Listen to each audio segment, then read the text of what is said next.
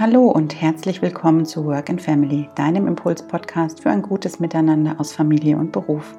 Ich bin Stefanie Poggemöller. Ich bin systemischer Berater und Business Coach, habe über zwölf Jahre Erfahrung aus der freien Wirtschaft und weiß als zweifache Mutter, was es heißt, die verschiedenen Bälle im Alltag aus Beruf und Familie jeden Tag neu zu jonglieren. Mit meiner Arbeit aus Coachings und Workshops unterstütze ich Eltern dabei, ihr ganz individuelles Vereinbarkeitsmodell zu finden. Mit meinem Podcast möchte ich Mütter und Väter inspirieren, um gemeinsam berufliche, familiäre und persönliche Bedürfnisse in Einklang zu bringen. Denn Vereinbarkeit ist aus meiner Sicht ein Gemeinschaftsprojekt und dabei gibt es nicht den einen Weg für alle Familien, sondern nur den einen Weg für jede einzelne Familie. Jeden Montag gibt es von mir in fünf bis zehn Minuten ein paar Impulse zum Start in die neue Woche, die ich dir mit auf den Weg geben möchte, um dich in deinem Alltag aus Familie und Beruf zu unterstützen. Und heute geht es um das Thema Vereinbarkeit in Zeiten der Corona-Krise. Ja, die Ereignisse haben sich in den letzten Tagen schier überschlagen und Fakt ist, dass ab Montag in allen Bundesländern sowohl die Schulen als auch die Kindergärten und äh, Krippen zu sind. Für berufstätige Eltern ist das natürlich eine riesengroße Herausforderung, denn die Frage, die sich jetzt vielen stellt, ist, wer betreut jetzt meine Kinder in Zeiten, in denen ich eigentlich arbeiten würde, wenn mögliche Betreuungspersonen in Form von Großeltern genau äh, die ja, Gruppe an Personen sind, die eben nicht für die Kinderbetreuung zur Verfügung stehen sollten, weil sie einfach äh, diesem Risiko einer möglichen Ansteckung nicht ausgesetzt werden sollen. Da gab es jetzt mit Sicherheit zahlreiche Gespräche äh, an diesem Wochenende zwischen ja, Müttern und Vätern und Elternteilen und die Frage, wie organisieren wir uns da jetzt? Und ähm, mein Mann und ich haben diese Gespräche natürlich auch geführt. Wir haben auch ein schulpflichtiges Kind und ein Kind, das in den Kindergarten geht, ähm, das zudem auch noch in den Förderkindergarten geht, weil da Therapien angeboten werden, die es dringend braucht. Und ähm, das stellt uns jetzt natürlich auch vor die Frage, wie organisieren wir uns jetzt? Wie kriegen wir Homeoffice, Homeschooling und noch die therapeutische Förderung in den nächsten fünf Wochen unter einen Hut. Und ich habe euch jetzt mal so ein paar Impulse und Ideen zusammengestellt, wie ihr, wenn beide Eltern berufstätig sind, mit der aktuellen Situation umgehen könnt. Das kann jetzt natürlich nicht alle Berufsgruppen abdecken, weil dafür einfach ja die Anforderungen an individuelle Berufe zu unterschiedlich sind. Deswegen holt euch einfach das aus dieser Podcast-Folge raus, was ihr in eurem Alltag anwenden könnt und was in eurem Alltag Sinn macht. Mein erster Tipp ist, sucht wirklich das offene Gespräch mit eurem Arbeitgeber und äh, geht ganz offen in die Diskussion und stellt die Frage, wie die aktuelle Situation äh, von beiden Seiten her gut organisiert und geregelt werden kann. Es gibt jetzt unterschiedliche Möglichkeiten. Entweder ihr bittet darum, Homeoffice machen zu können oder ähm, ihr fangt an, Überstunden abzubauen, die sich in den letzten Monaten angesammelt haben. Vielleicht könnt ihr das dann auch so machen, dass ihr eine bestimmte Anzahl an Überstunden pro Woche sozusagen nehmt und die abbaut und dann eben nicht, ich sage jetzt meine Hausnummer, 20 ähm, Stunden die Woche arbeitet, sondern eben nur noch 15 oder vielleicht noch weniger und den Rest mit den Überstunden kompensiert. Wenn diese beiden Möglichkeiten nicht klappen sollten, aus welchen Gründen auch immer, dann bleibt die ja, finanziell schmerzliche Variante, dass ihr unbezahlten Urlaub nehmt.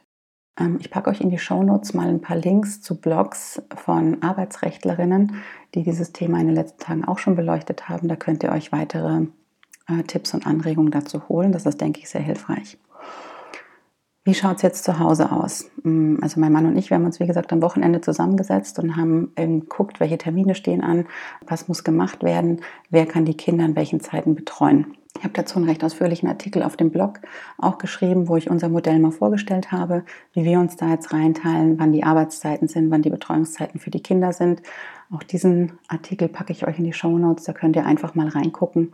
Da sind auch ein paar Tipps zum Thema ja, Homeschooling, zum Thema, welche Spielmöglichkeiten gibt es. Ich habe einen Wochenplaner und einen Essensplaner zum Download als Blanko Version zur Verfügung gestellt, den ihr euch runterladen könnt. Denn auch das sind ja alles Themen, die organisatorisch den Alltag jetzt gestalten werden. Ähm, aber zurück zum Thema Alltagsorganisation. Wie gesagt, setzt euch mit eurem Partner zusammen und überlegt, wie ihr die nächsten fünf Wochen gestalten könnt. Das ist so ein bisschen abhängig davon, wie eure individuellen Arbeitszeiten aussehen. Guckt, ähm, ist einer von euch vielleicht eher der Frühaufsteher, der direkt schon morgens um fünf anfangen kann zu arbeiten. Dann löst er den anderen vielleicht um zehn ab. Der macht bis dahin die Kinder. Dafür hat der andere dann am späteren Abend irgendwie die Möglichkeit zu arbeiten. Also versucht diese Randzeiten auszunutzen und guckt dann eben, wie ihr euch in die Kinderbetreuung reinteilt, wenn es keine anderen Personen gibt, die euch in diesem Bereich unterstützend unter die Arme greifen können. Ich denke, dass da jetzt in den Gesprächen mit dem Arbeitgeber und auch mit dem Partner ganz kreative Lösungen gefragt sind. Lösungen, die in Sachen Vereinbarkeit schon ganz lange durch die Presse gehen und ganz lange ein gesellschaftliches Thema sind. Doch vielleicht ist jetzt eine Möglichkeit, um festgefahrene Strukturen im Hinblick auf Homeoffice, im Hinblick auf Rollenbilder, wer macht eigentlich was zu Hause, mal aufgebrochen werden können. Denn ja, jetzt erfordert es einfach die Situation, dass umgedacht werden muss, weil einfach so viele Eltern von den Schulschließungen und Kitaschließungen betroffen sind und sich jetzt auch Arbeitgeber die Frage stellen müssen, wie können wir da jetzt eine gute Flexibilität unseren Mitarbeitern bieten, um sie durch diese sehr fordernde und mit Sicherheit auch kräfteraubende Zeit zu bringen. Von daher seid da offen, seid kreativ, sucht den offenen Austausch und die Kommunikation und findet dann die Lösungen, die für euch und euer Familien- und Arbeitsmodell am besten passen. Der nächste Tipp ist, schaut, wie ihr euch eure Mahlzeiten organisiert. Wir sind jetzt auch zu viert zu Hause und ich habe jetzt am Wochenende schon angefangen, zum Beispiel Essen vorzukochen, das ich jetzt einfriere, damit nicht jeden Tag ja, von vorne gekocht werden muss, sondern wir mehr oder weniger zu Hause zum Essen eingeladen sind. Also guckt, welche Möglichkeiten ihr habt, um dieses Essensthema gut abzudecken. Fangt an, eure Kinder mit in Alltagstätigkeiten mit einzubinden. Ja, also Kinder können auch mithelfen beim Kochen, die können auch mithelfen beim Wäschewaschen, beim Wäsche zusammenlegen, ähm, die können auch mithelfen beim Staubsaugen oder beim Müll wegbringen oder oder oder ja. Also das sind jetzt alles Tätigkeiten, die ja letztendlich auch als Beschäftigungstätigkeit anzusehen sind, weil es ja Aufgaben sind, die erledigt werden müssen. Und damit ihr die dann nicht noch später am Abend machen müsst oder in der Früh, nutzt einfach die Möglichkeit, das mit euren Kindern gemeinsam zu machen. Im Zweifelsfall haben sie sogar Spaß dabei, weil Kinder immer auch einen gemeinschaftlichen Beitrag leisten möchten und somit gleich die Möglichkeit haben, ihre eigene Selbstwirksamkeit zu erfahren. Das braucht wahrscheinlich ein paar Tage, bis sich da alle dran gewöhnen. Aber ich bin mir ganz sicher, dass das auf die fünf Wochen gesehen irgendwann eine gewisse Routine sein wird. Dann das Thema Homeschooling. Ja. Also viele der berufstätigen Eltern haben auch schulpflichtige Kinder. Bei uns ist es so, dass wir von der Lehrerin für die ja, ersten Wochen versorgt worden sind mit Lehrmaterial und dann im Anschluss noch zusätzliche Arbeitsblätter bekommen. Ich habe das jetzt tatsächlich so gemacht, dass ich uns einen Wochenplan erstellt habe, wo ich genau eingeteilt habe, wann ist Frühstück, wann ist eine Lerneinheit, wann kochen wir gemeinsam, wann räumen wir auf, wann ist Freispielzeit, wann ist der Betreuungswechsel bei uns, also sprich, äh, wann übergebe ich an meinen Mann und der übernimmt dann die Betreuung der Kinder. Das ist jetzt vielleicht für den einen irgendwie ein sehr starres äh, Konstrukt, weil es einfach Menschen gibt, die mehr in der Flexibilität leben wollen. Das kann ich durchaus nachvollziehen. Bei uns ist es so, dass so eine Struktur und ein fester Rahmen einfach gut ist, weil es den Kindern auch eine gewisse Form der Sicherheit gibt und uns als Eltern auch eine gewisse Planbarkeit, weil wir einfach wissen, woran wir uns sozusagen halten, welche Vereinbarungen, und Absprachen wir getroffen haben.